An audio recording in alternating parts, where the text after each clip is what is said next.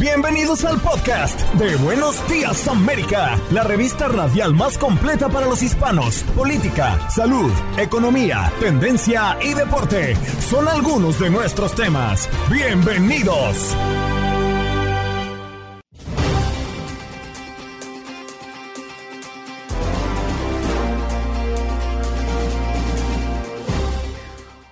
Hola, soy Andreina Gandica y este es el podcast de Buenos Días América. Hoy, por supuesto, emocionados todos por el Super Bowl que se transmitirá a través de las pantallas de Univision y VIX el próximo domingo 11 de febrero desde Las Vegas. César Procel, justamente desde la ciudad del pecado. Luis Manuel Tate Gómez Lunas Lalo y esta su servidora analizamos lo que se viene para ese super juego entre los Kansas City Chiefs y San Francisco 49ers. Además, hoy es el Día Mundial de la Pizza. Luis Acosta, mejor conocido en las redes sociales como el artesano del pan, nos habló del origen de la pizza y cómo es que para muchos conocedores la hawaiana es un sacrilegio. Y desde la Casa Blanca, como todos los viernes, nuestro corresponsal de Univisión, Pedro Roja, para hablar de cuáles son las opciones que tiene Biden en la frontera tras fracaso de plan en el Senado. Y además, Biden pues responde a este documento que señala que durante los interrogatorios que se le hicieron en el 2023, el mandatario en ocasiones no pudo recordar cuándo fue su vicepresidencia y cuando murió su hijo. Biden sale al paso y dice que su memoria está bien. ¿Qué pasó? Las noticias relevantes. Las historias destacadas. El resumen de lo más importante. Estos son los titulares. Mi memoria está bien. Un desafiante Biden rechaza el informe de fiscal especial que cuestiona su memoria y edad. El documento señala que durante los interrogatorios que se le hicieron en el 2023, el mandatario en ocasiones no pudo recordar cuándo fue vicepresidente o cuándo murió su hijo. Greg Abbott anuncia la instalación de más alambre de púas a lo largo de la frontera sur de Texas. En una conferencia de prensa desde Eagle Pass, el gobernador de Texas informó que hará una expansión de su operativo de seguridad en la frontera sur del estado, instalando más alambre de púas desde El Paso hasta Bronzeville. Seguimos hablando de inmigración porque se multiplican las peticiones de asilo de mexicanos en Estados Unidos. La mayoría intenta huir del crimen organizado, según reportes oficiales. Durante el último año, las peticiones de asilo por miedo creíble de parte de mexicanos aumentaron en un, en un 564%. Arrestan a 70 empleados de la Agencia de Vivienda Social en Nueva York por exigir presuntos sobornos a contratistas. La Fiscalía de Distrito del Sur de Nueva York presentó cargos contra 70 supervisores actuales y anteriores por presuntamente recibir sobornos de contratistas para otorgarles trabajos. Según la acusación, los implicados exigieron más de 2 millones de dólares en pagos. Nos vamos al sur de la Florida. Hispana muere apuñalada presuntamente por su esposo en Pembroke Pines. Según la policía, señala a Jorge Saint Clair por ser el presunto responsable de apuñalar mortalmente a su esposa Verónica Rincón de Saint Clair dentro de su casa. Según las autoridades, al parecer el hombre atacó a la mujer con un cuchillo. 44 millones de personas en Estados Unidos podrán ver el eclipse solar total de abril. El próximo 8 de abril, 15 estados del país podrán ver un eclipse solar, total durante más de cuatro minutos, un fenómeno que no se repetirá en al menos 20 años, según los expertos. Los candidatos a la Fiscalía del Condado de Cook en Illinois tuvieron un debate anoche donde emitieron sus posturas sobre temas prioritarios como la inseguridad, la forma de manejar los arrestos en el condado y el uso de armas. Turista resulta herida durante tiroteo en Times Square. Policía busca sospechoso. Una turista que se encontraba al interior de una tienda en Times Square resultó herida durante un intento de robo a una tienda deportiva que terminó en balacera en Manhattan.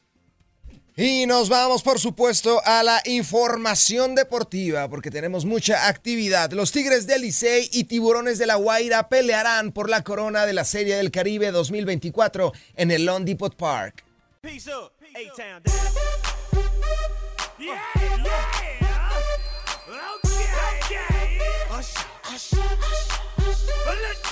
yeah,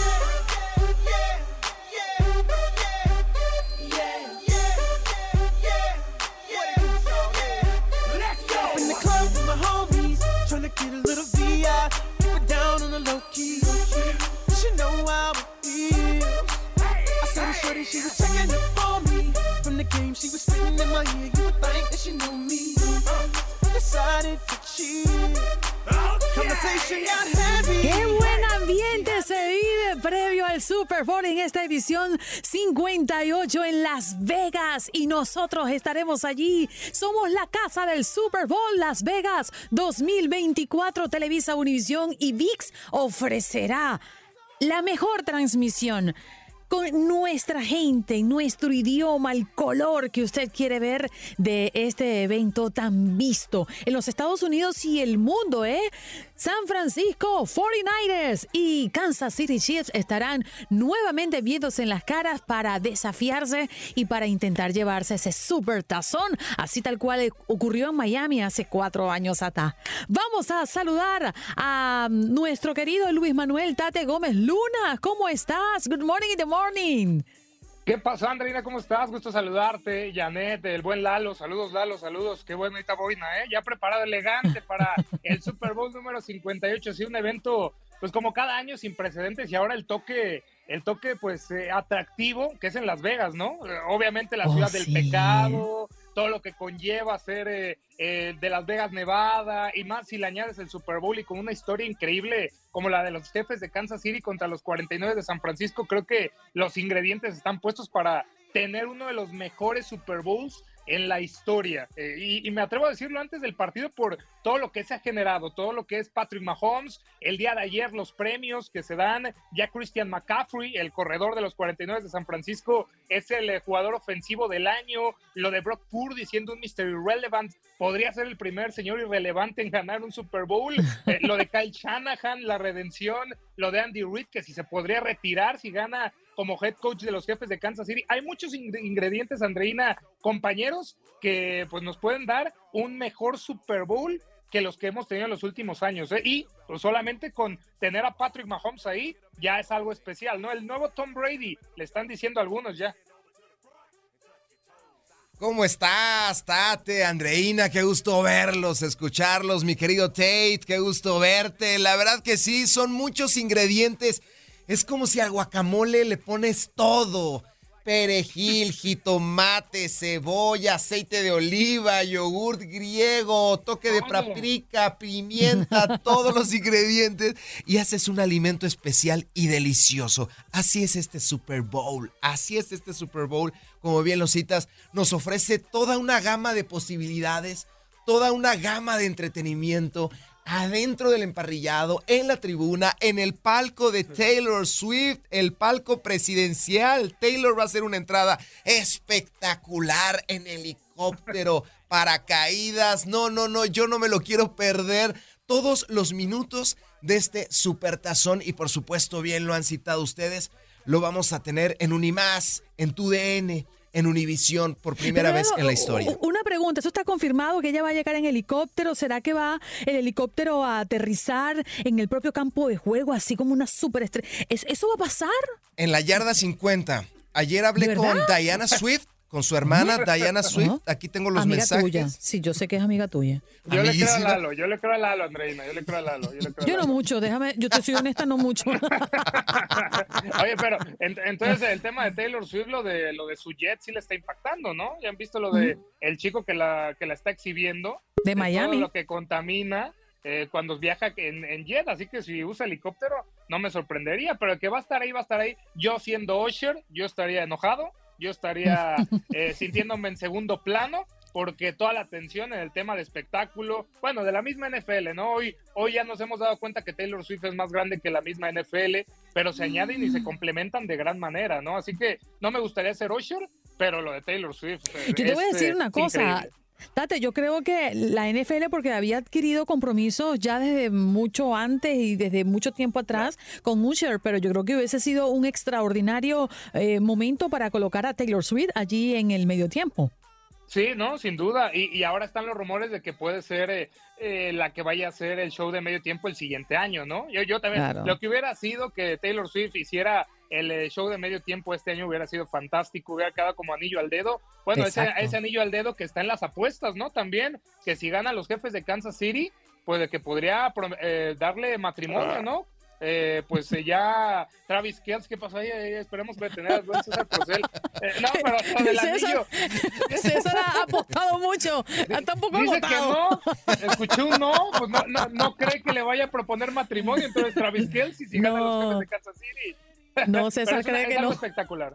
Es algo espectacular lo de Taylor Swift. Eh, no sé si el, el agregado para motivar a los jefes de Kansas City, no sé si necesita más los jefes de Kansas City para, para estar más motivados, porque son los vigentes campeones de la liga, podrían ganar un bicampeonato por primera vez en 20 años, eh, seis veces en la final de la conferencia americana, eh, cuarta vez en cinco años, o sea, eh, no sé si lo de Taylor Swift es un agregado espectacular, lo sabemos, y más en el tema económico, pero lo, lo- lo que sí es que Patrick Mahomes, Travis Kelce y compañía tienen de sobra para considerarse favoritos para ganar el Super Bowl.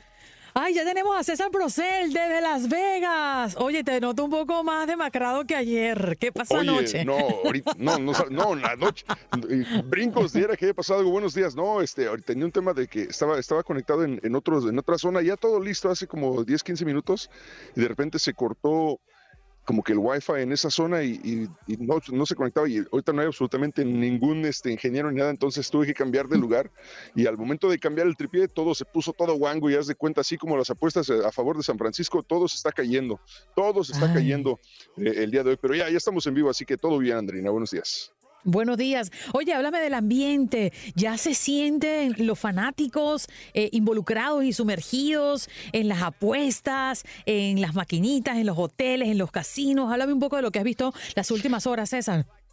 Mira, te voy a ser bien honesto, estoy un poco decepcionado, ¿eh? Estoy un poco decepcionado. Yo, a ver, por ejemplo, eh, regularmente cuando vienes a Las Vegas a cubrir una pelea de box, los jueves ya los casinos están hasta el tope, eh, las mesas de apuestas están llenas, las maquinitas están a reventar, la gente está haciendo línea, está afuera y un sinfín de, de taxis eh, buscando ir de hotel a hotel. Bueno, anoche dando la vuelta por algunos de los casinos, Andreina, estaba pues vacío, o sea, no era el movimiento habitual de una noche normal en Las Vegas cuando no hay un evento grande. Honestamente me sorprendió. Claro, en todos los casinos hay este eh, letreros y logotipos de que está el Super Bowl 58 este domingo, hay tiendas de la NFL, pero aún así las tiendas donde venden eh, mercancía oficial de la NFL tampoco están así como que abarrotadas de gente, están, está, está demasiado, se me hizo demasiado tranquilo para lo que es el evento de este fin de semana. Honestamente, no sé, no sé si tal vez por el tema de los hoteles, ya los, los que van a llegar van a llegar esta noche seguramente, pero, pero estaba demasiado tranquilo Las Vegas anoche, a mi parecer, a comparación de otros eventos grandes de deportes que hay en Las Vegas. A mí lo que me parece, Lalo, y, y- y es que César andaba embochinchado anoche y no encontró con quién. No, no, no, no. Estamos, estás en Las Vegas. Si, si no encuentras, si, si quieres eso y no, anda- y no encuentras a nada en Las Vegas, entonces imagínate. No, no, no. No, para nada. No, pero, pero mira, el, el ambiente, o sea, en general, los, que- los que se ve que vienen a- a- al Super Bowl, todos andan en buenos ánimos. No he visto así ningún tipo de, percance eh, notable, a excepción del tipo ese que se trepó a la, esfera el otro día, ¿verdad? Pero en, en general creo que la gente se está portando, se está portando bien. Muchos aficionados de ambas escuadras. Creo que sí hay más gente de los 49ers aquí, porque como que son más fiesteros eh, y más este y más de vámonos de fiesta a Las Vegas. En cambio, te digo, los Kansas City Chiefs son más, más familiares. Y como bien lo decía eh, Lalo hace ratito, este, o Tate, no sé, no sé quién le estaba escuchando hace ratito, que decía de, de los favoritos, sí, efectivamente, creo que Patrick Mahomes y los Kansas City Chiefs están llevando la, la ventaja en cuestión de las apuestas, eh, por lo mismo, ¿no? Por la experiencia, porque es un equipo bastante sólido. Y el, creo que el argumento principal es, bueno, los 49ers realmente no le ganaron a los Leones de Detroit. Los, Detroit de, los Leones de Detroit no supieron ganar el partido. Ellos solitos perdieron por arriesgarle y no, y no aceptar los puntos de goles de campo. Entonces, creo que mm, en general el consenso es los 49ers la llevan de perder. Pero pues Brock Purdy así es, ¿no? Él llega como Mr. Irrelevant y ahora está en el Super Bowl, así que ya todo esto es extra para él y, y- y sin duda va, a ser lo posible. Además, se ve muy tranquilo el chavo, se ve muy, este, muy enfocado, pero se ve contento, se ve como que realmente está viviendo el momento porque, a ver, primer Super Bowl de tu vida, claro que lo vas a vivir bien, ¿no? El, sí, el tema ahí de la inexperiencia tal vez te juegue en contra, ¿no? Saludar a César. Eh, pero hay que recordar también que los Ravens eh, se dispararon ellos en el pie también, ¿eh? ¿eh? En la final contra los, los jefes de Kansas City, la que suelta Flowers, hay cantidades de pañuelos que le entregan a los jefes de Kansas City. yo, yo por la experiencia me quedo con los jefes, pero no quito a los 49 con las armas que tienen, ¿no? No solamente es Christian McCaffrey, sino George Kittle, sino también Divo Samuel.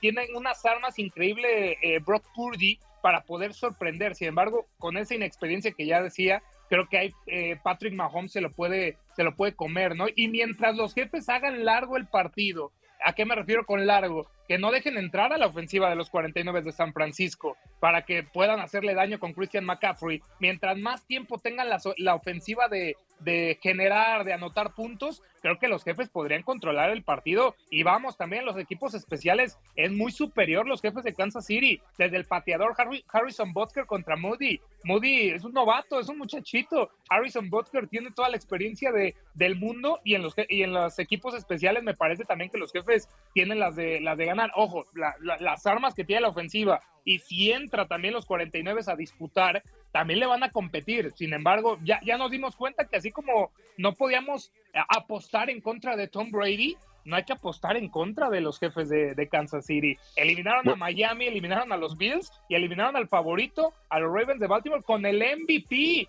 Anoche lo vimos, Lamar Jackson tiene dos, sí, de poco te sirve si no llegas al Super Bowl.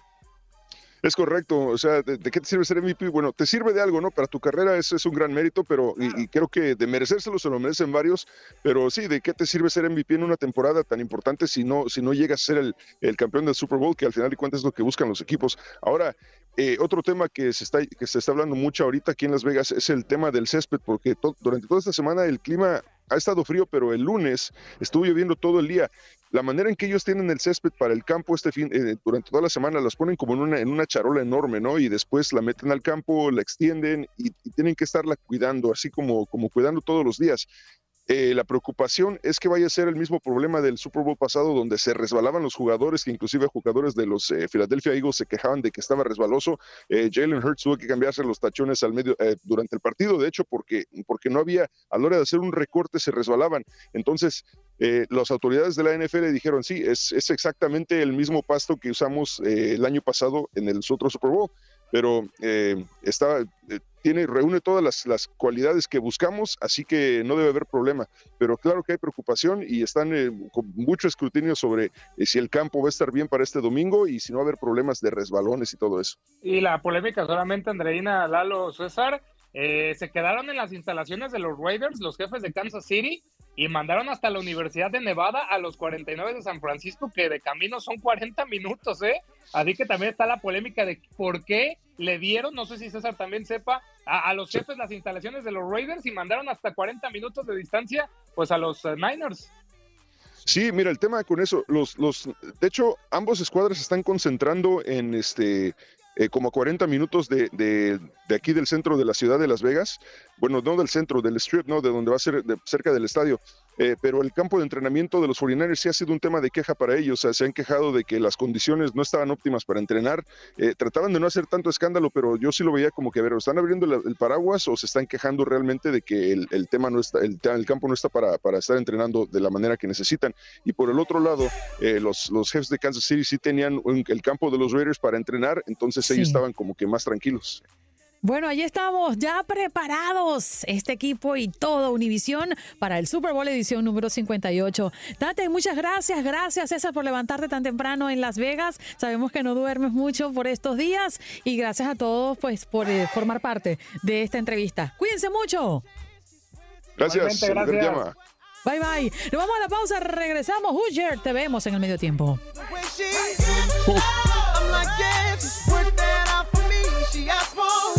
No te gusta.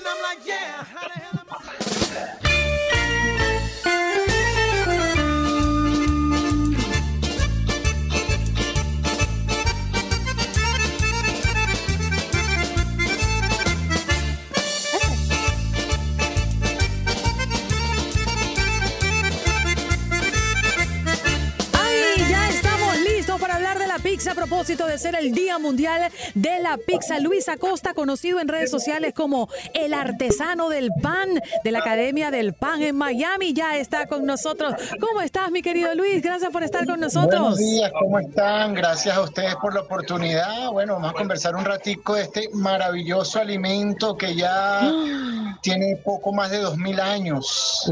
¡Wow! Yo creo que uno de los más longevos, ¿no, Luis? Pero, eh, ¿cuál es su procedencia? ¿Dónde se originó la pizza y cómo fue? Eh, la pizza netamente es un alimento italiano, ¿verdad? Fíjate que como todos los productos nacen de las cocinas populares y luego pasan a los restaurantes. Por lo general muchos de los alimentos son productos de gente humilde y luego se van perfeccionando y llegan a ser la pizza. eh, para mí, uno, bueno, el pan es el alimento más internacional del mundo y la pizza básicamente es un pan plano ¿verdad? Que se inventó en Italia y que lleva otros aderezos que se han ido modificando con el tiempo y se sirve prácticamente en todas partes del mundo. Luis, buenos días. Por ahí se está escuchando algo. No, ya Eh, buenos días. Luis. Ah, bueno, comentarte eh, sobre eh, en la pizza. Ahí está, ahí estoy de este lado. Este, sí, Luis, comentarte eh, el, lo que es eh, pues una de las comidas más consumidas en todo el mundo y que nos gusta todo, como bien ya lo mencionas, pero el hecho de meterle más eh, ingredientes, por ejemplo, de que en México ya es la pizza mexicana, porque ya le ponen chile, en otras partes ya le ponen otros ingredientes propios de esos países, ¿no ha hecho que pierda su esencia real de lo que es la pizza? Lo, lo bello de la gastronomía y de todos estos aspectos es que un plato cuando pasa a ser universal, cada país, cada, cada cultura le da su propio toque, lo hace suyo y lo modifica de acuerdo a sus gustos. Entonces, por ejemplo, la pizza nace en Italia, como les comentaba, un alimento de origen popular. Eh, básicamente, eh, la pizza son es un pan plano con queso, tomate, todas esas cosas, y cada país le ha ido agregando su, su cultura. Fíjate el caso de una pizza que es odiada por mucha gente, amada por otros, le encanta, el caso de la pizza hawaiana. Ay, La que para muchos es un sacrilegio. Evidentemente, no es de Hawái. No se inventó en Hawái, no tiene nada que ver con Hawái, ni siquiera fue un hawaiano el que la inventó. El que hizo la pizza eh, hawaiana fue un griego que luego de estar de viaje por Asia emigró a Canadá y vio una oportunidad de negocio buenísima en Canadá. No había pizzería. El que quería comer pizza en Canadá tenía que viajar a Estados Unidos. Entonces creó una pizzería y fue inventando sus propios productos y de ahí nace la pizza con piña y jamón, la pizza que la llama hawaiana por el empaque de la, de la lata donde venía la piña y nace esa pizza que, como te digo, yo tengo muchos amigos que tú le dices, una pizza hawaiana es como si los estuvieras insultando, incluso a la gente italiana, a la gente de Nápoles. Tú le hablas de eso y eso no existe, o sea, eso no es para ellos. Cada quien protege su gastronomía, protege sus, sus costumbres. Como bien dijiste, en México está la pizza mexicana, al mexicano le encanta mucho la parte del picante, le coloca los chiles, le coloca esto y la adapta a su gusto. Lo importante es que podamos disfrutar y, y como te dije, básicamente es un alimento odiado por muchos, amado por otros tantos, eh, mucha gente que bueno, que es sano, que no es sano, pero es eso, es algo que se ha ido modificando a través de los años, como te dije, casi dos mil años de que se inventó la pizza en Nápoles y específicamente la comida que los obreros, la gente que pescaba, regresaba, comía esa, ese pan plano con algo de tomate, se le fue adicionando el queso, se le han ido.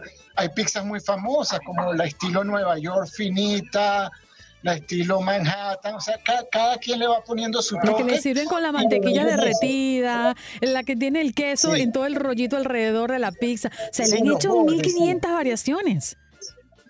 Sí, pero básicamente es eso, un pan plano, eh, vamos a llamarlo relleno, que va por encima, y se disfruta en todas partes del mundo. Y de hecho, muchas oportunidades la gente tiene una reunión y manda a comprar varias pizzas y comparte con la gente y sale del apuro. Además que sí, es un alimento súper rápido, ágil. Ahora, Luis, una pregunta. Yo he escuchado mucho hablar de la, de la masa madre. Eh, ¿La masa madre tiene que ver con la pizza o, o- o es una masa muy distinta a, a lo que conocemos como la pizza originariamente? Fíjate, fíjate algo, hay una premisa en panadería, que es lo que a mí me, me- me- me- a ver, que el mejor pan que tú puedes preparar es el pan que lo dejes fermentando durante más tiempo con la menor cantidad posible de levadura. ¿Qué pasa? La levadura se consume los azúcares naturales que están en la harina y va creando esa, esa, esa fermentación en el pan y hace el pan mucho más digerible, mucho más sano. Por eso los panes con masa madre, masa madre es una levadura natural que obtenemos de la harina. No utilizamos levadura comercial, o sea que tú perfectamente puedes hacer una pizza o un pan solamente con harina, agua y sal. No necesitas levadura comercial. Y entonces a medida que tú vas simplificando, simplificando lo digo yo, pero a medida que tú vas elaborando ese proceso que es mucho más sano, obtienes un producto más digerible, obtienes, es mejor para la salud, mejor para el consumo. Entonces la masa madre en todos los panes te ayuda a tener panes con bajo contenido de azúcar, eh, mucho más digerible, más sano. Entonces cuando tú ves esas pizzas eh, artesanales, cuando a una pizzería artesanal y te sirven la pizza y tú ves el borde, el corchetone, grandote, con un arviolado, arviolado son los huequitos de aire, gigantesco, esa masa tiene tiempo de fermentación. Esa masa es mucho más sana que la masa comercial, que tú la ves y es una masa prácticamente densa, que no tiene nada, entonces te ayuda en el consumo Oh, del wow. producto, te ayuda a la salud también. Sí. Me estás dando mucha hambre, Luis. Ay, ya somos dos. ya se me abrió el apetito. Luis, ¿qué nos puedes mencionar de esta famosa pizza que tenemos en Chicago? La conocida como Deep Dish, que además se ha hecho bastante popular en los Estados Unidos Bueno, y también de las consentidas. La masa es diferente. Estuve, estuve la- tuve la oportunidad de conocer el sitio donde se inventó esa pizza. Mi hijo es amante de esa pizza, fuimos a Chicago y tuve que ir a Pizzería One, Pizzería 1, que es donde inventaron la pizza. Básicamente es un- una especie de pie, preparan la masa, a ese pie le agregan el queso adentro a la, a la tarta, vamos a decirlo así, le agregan la salsa y elaboran una pizza, básicamente un pie súper deliciosa para los gustos, como te dije al principio, eh, Nueva York. Nueva York fue el primer sitio fuera de Italia donde la pizza comenzó a comercializarse, donde se hizo popular por la inmigración de italianos y cada, cada punto tiene su, su cuestión. Como te decía, la, la- es, es- es un estilo de pizza adaptado a los gustos. La gente va probando, va innovando y va creando nuevos productos. Sigue siendo pizza, pero es un nuevo producto adaptado a otro tipo de paladares y como se dice siempre, en la variedad está el gusto. Si nos encasillamos en solo un tipo de producto, vamos a estar siempre lo mismo, nos vamos a aburrir y no tuviese tantos años la pizza. A ver, vamos a hacer una especie de sondeo aquí en la mesa. Eh, si se puede unir Jorgito y, y Lalo, sería extraordinario. Estamos conversando con Luis Acosta, el artesano del pan. Así lo consiguen en las redes sociales. ¿Qué no le pondrían a su pizza? A ver, con- comienzo contigo, Luis. Piña. la odio. Estás en contra de la hawaiana. A ver, Janet, ¿qué no, No, le sí. colocarías a... Ah, Fíjate que eso es, una mezcla buscando más la cocina asiática, esos sabores dulces y salados, pero sí. a mí me parece que al cocinar la pizza en el horno bota mucha agua, o sea, no, no, no, no me llama la atención el sabor. Claro, no me- ahí está. A ver, Janet, ¿qué no le colocarías a tu pizza? Tú sabes que en Guadalajara hay un lugar en donde hacen pizzas raras, por ejemplo, de torta ahogada, de carnitas, cosas muy mexicanas. Yo no le pondría nada de eso, yo me iría por los ingredientes clásicos. A ver, ¿Y qué ¿pero qué no le pondrías? Ajá, ¿qué no le Bueno, pepperoni, a mí me encanta, sí me gusta la hawaiana también, me encanta con albahaca, me encanta con eh, champiñones también. Pero Jane, no me has dicho que no le pondrías. ¿Qué no le pondría? No le pondría eso, la comida que le ponen mexicana como Ah, chorizo, le carnitas, pondría carne, eso no, le pondría. Ah, ok. A ver, Lalo, ¿qué no le ¿Y tú, pondrías tú a tu André, qué no le pizza? pondría? bueno, Yo- respondo. ¿Qué Ah, dale, Lalo. tú? Ajá, tú, Ja- tú, dale. Jamás le pondría alitas de pollo. He visto, no me lo van a creer, he visto pizzas de alitas de pollo. Ay, no, qué sacrilegio. De boneless. Ajá. Y, y Jorgito, ¿qué tú no le pondrías a tu pizza? Híjole, eh, chile para empezar porque no me gusta. No le gusta. Oh, mira, a un mexicano no le gusta el chile. Bueno, yo no le pondría a mi pizza sardina. Por dos. Yo tampoco le pondría atún ni sardina. Ni sardina. No, no, no, no, ¿qué va? Oye, este, nos tenemos que ir, Luis. el- el- se nos agotó el tiempo, pero gracias por estar con nosotros. Te encontramos en las redes como el artesano del pan. Muchas gracias a ustedes por la oportunidad de dirigirme y espero les haya sido beneficiosa la información. En Increíble. un mundo tan amplio, tan diverso Sí. que se vuelve complicado en tan poco tiempo establecer Sí. algo No, real. pero increíble. Básicamente nace en Italia, se interna- internacionaliza con la inmigración y un dato curioso. ¿Sabes cuál es el país que tiene más pizzerías per cápita? Venezuela. Argentina. Gracias, mi querido artesano. Nos vamos, regresamos Chao, ya. un abrazo, que estén bien.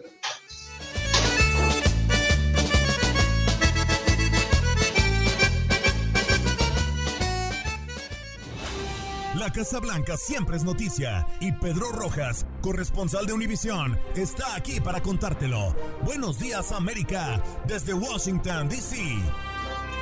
Muy buenos días, Pedro. ¿Cómo amaneces este viernes? Todo muy bien, gracias a Dios. Un saludo para ustedes.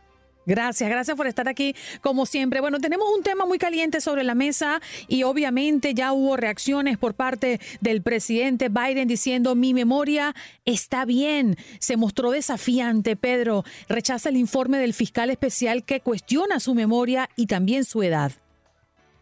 Así es, esta fue una reacción bastante rotunda por parte del presidente Biden anoche, luego de que se publicó este informe que por un lado lo exonera de cargos criminales por el mal manejo de documentos clasificados, pero por otro pone en juego y pone en duda su capacidad mental para poder liderar al país. Y eso ha generado muchísimas reacciones. Lo veíamos en las últimas horas de la tarde cuando el presidente estaba participando en un acto de campaña y cómo voceros de la Casa Blanca poco a poco reaccionaban con algunos comunicados rechazando las palabras. Pero lo cierto es que en al menos dos o tres páginas de este reporte de, por cierto, 400 páginas, lo que se indica es que el presidente tiene capacidad mental bastante debilitada, que es una persona mayor de edad y que incluso no recuerda días tan importantes como cuándo fue vicepresidente durante el gobierno del presidente Obama, cuántos años, cuántos años estuvo fuera de un cargo oficial. Así que definitivamente, y lo más cumbre, y lo que más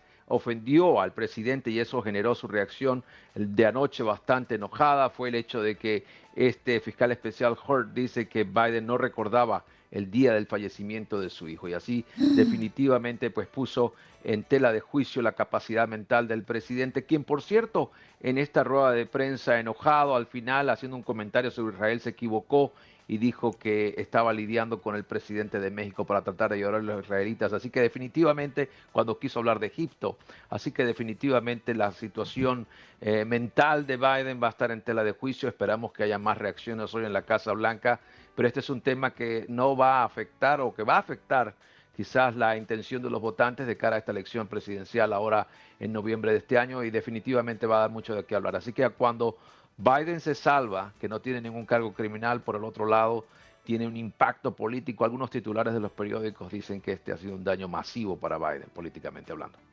Definitivamente, Pedro, te saludo, muy buenos días. Estos últimos episodios de Olvido le afectan directamente de cara a la elección presidencial en noviembre. Así que bueno, pues estaremos al pendiente. Y por otro lado, también hay otro tema que está ahí, que tiene que enfrentar la Casa Blanca, que es el tema de la migración. Ahora con lo que ha mencionado nuevamente el gobernador Greg Abbott de instalación de más alambre de púas a lo largo de la frontera frontera sur en Texas y que bueno, pues tienen ahí este tema pues dándole duro y, y teniendo, teniendo que resolver o teniendo que poner otra postura por parte de la Casa Blanca. Así es, se anticipa que es posible que la Casa Blanca, se viene rumorando en los últimos días, eh, que la Casa Blanca de manera unilateral emita lo que llamamos unas acciones ejecutivas o decretos presidenciales para tratar el tema fronterizo. Lo cierto es que los tráficos de migrantes se han reducido por Texas en los últimos días, pero han incrementado drásticamente en Arizona y en California. Lo que ha habido es un movimiento y también hemos visto cómo las autoridades mexicanas en el norte de México, en la frontera cercana a Texas, están conduciendo bastantes operativos para frenar el flujo migratorio por esa región. Pero definitivamente mientras Abbott continúa desafiante a la posición del gobierno federal, a Biden se le, prácticamente esta semana tuvo varios reveses. El Congreso no logró aprobar este paquete de seguridad ampliada que buscaba dar fondos a la frontera. El Senado no lo pudo aprobar, no avanzará no va a avanzar en la Cámara de Representantes y por eso a Biden las opciones se le quedan bastante mínimas, aun cuando Biden habló a la nación justamente a principios de semana culpando a el expresidente Donald Trump, a lo que él llama el movimiento MAGA, de impedir que en el Congreso se aprobara este paquete de seguridad fronteriza. Eh, efectivamente, lo cierto es que él ha estado en el poder ya más de tres años y que en este momento el problema de la frontera es un problema del gobierno federal, así que se anticipa, y eso estamos tratando de verificar, que ocurra en los próximos días un anuncio de acciones ejecutivas que de alguna manera vendrían a frenar o a tratar de impedir la masiva llegada de inmigrantes a la frontera. Oye, y, parece que las cosas, todo está saliendo mal para Biden, ¿no? Eh, primero estos episodios de, olvido, luego lo que estaba ocurriendo en el Senado a propósito de mm, las opciones eh, en la frontera. Eh, tras esas peticiones que ha hecho durante estos últimos años. Y bueno, esta audiencia histórica de la Corte Suprema que muestra escepticismo sobre sacar a Trump de la boleta electoral. Mientras que a Biden le salen las cosas mal, parece que Donald Trump está tomando y agarrando más terreno.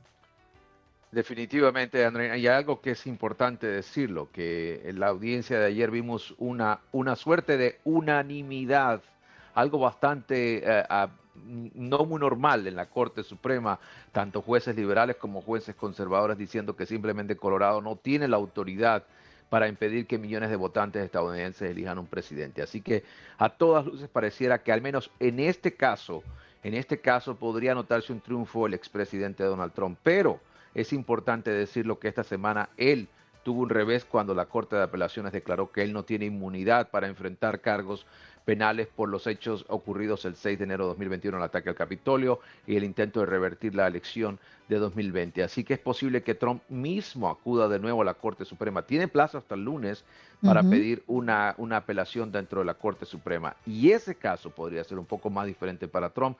Es algo que está por verse y también es posible que la Corte Suprema simplemente rechace ese caso. Así que la historia se sigue escribiendo, pero por lo menos esta semana, eh, al menos en el día de ayer, creo que Trump puede ser que se anote un triunfo. Además, ganó Nevada la elección primaria, así, que tiene, tiene mucho por qué celebrar menos en las últimas horas. Sí, ganó los caucus republicanos de Nevada y siendo el único candidato importante en participar. Así que, bueno, pues las cosas se están eh, poniendo positivas para Donald Trump en ese sentido. Eh, Pedro, ¿cuáles son los planes para este fin de semana al Super Bowl? ah, en casa. Bueno, vamos a ir a Virginia. Tengo que visitar un cuñado que vive allí en Richmond, pero vamos a regresar el domingo en casa. Mi esposo va a preparar todo para, para pasarlo acá en familia y, bueno, relajarnos y, y que gane el mejor al final. Ah, les voy a comentar que eh, viví en Kansas City un año. Tengo muchísimos oh. amigos allí. Ah, conozco el estadio de los Chiefs. Uh, Uh, quiero mucho Pedro se está inclinando por los Kansas City Chiefs. Ya somos cuatro contra uno. Mahomes es de Texas, así que eh, viví en Texas 17 años. Uh, conozco mucho el lugar donde creció él. Tyler, Texas, es un lugar bellísimo. Le invito a todos a que vayan a conocerlo. Es una ciudad de las flores. Le llaman el Amsterdam tejano. Eh, por cierto, en octubre hay un desfile de rosas allí en, en Tyler, Texas. Es una ciudad bellísima, en el, muy cerca de la frontera con Luisiana, a dos horas de Dallas, así que ah, para quienes eh, les gusta la geografía estadounidense es un lugar bellísimo para visitar y donde hay muchos latinos jugando fútbol americano y hay mucho talento creciendo sorprendentemente, sabiendo nosotros, eh, siendo caribeños y latinos, pues el fútbol americano es un, un deporte que tiene tanto arraigo en nuestros países. Absolutamente, y recordemos que los eh, jugadores de Eagle, de los Philadelphia Eagles, van a jugar en Brasil el primer juego allá el año que viene, así que va a estar interesante. Va a estar interesante. Pedro, gracias por estar con nosotros esta mañana y que pases un lindo fin de semana en ese viaje relámpago que vas a hacer. Así es, vamos encaminados a Richmond esta noche, Dios mediante nos irá muy bien y bueno, les deseo a todos un gran fin de semana y que Dios les bendiga. Cuídense mucho. Amén, que Dios te bendiga a ti también. Allí escuchábamos a Pedro Rojas, nuestro corresponsal de Univisión en la Casa Blanca, bueno, hablando de muchos temas. Donald Trump, Biden, que pues se mostró bien desafiante al decir que su memoria está bien. Un desafiante Biden, así lo vimos, rechazando justamente pues el demoledor informe del fiscal especial que cuestiona su salud mental y su edad. No te asombres si te digo lo que fuiste. Corazón. Porque el fuego de tus lindos ojos negros alumbraron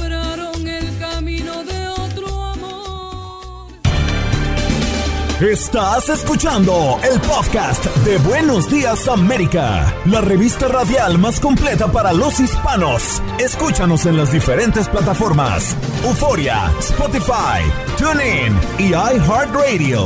Tu DN Radio. Vivimos tu pasión.